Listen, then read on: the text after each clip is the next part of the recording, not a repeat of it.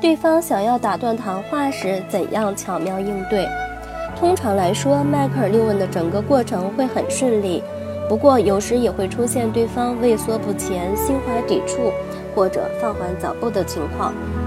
出现问题时，你就得考虑如何才能让你们的对话继续朝着有效而积极的方向顺利推进。以下列举了可能出现的各种问题，并给出了可能的应对之词。打断你的话，恰当的回应是：现在我还是更愿意关注在积极面上。如果你愿意回答另一个问题，我将感激不尽。你为什么想要做这件事情呢？二。从法律层面上提出异议，恰当的回应。好的，我们稍后会讨论，会讨论法律上的问题。不过现在我更想知道你可能为什么想要做这件事情。我同意你的说法。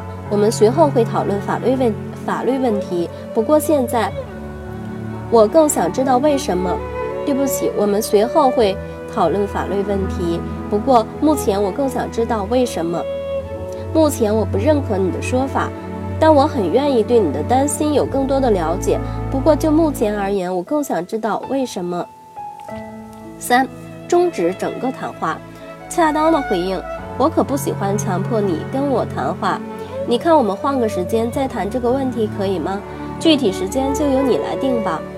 我们都知道不做某事可能会导致一定的后果，不过此时你没有必要拿后果说事儿。而且后果对激励对方也起不到什么作用。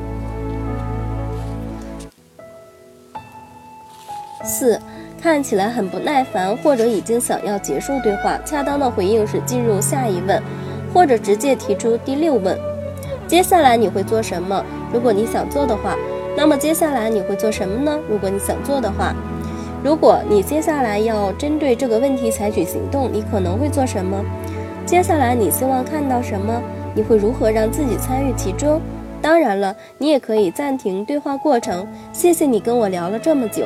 你是否建议我们再找个时间再谈谈这个问题？你愿意选个时间吗？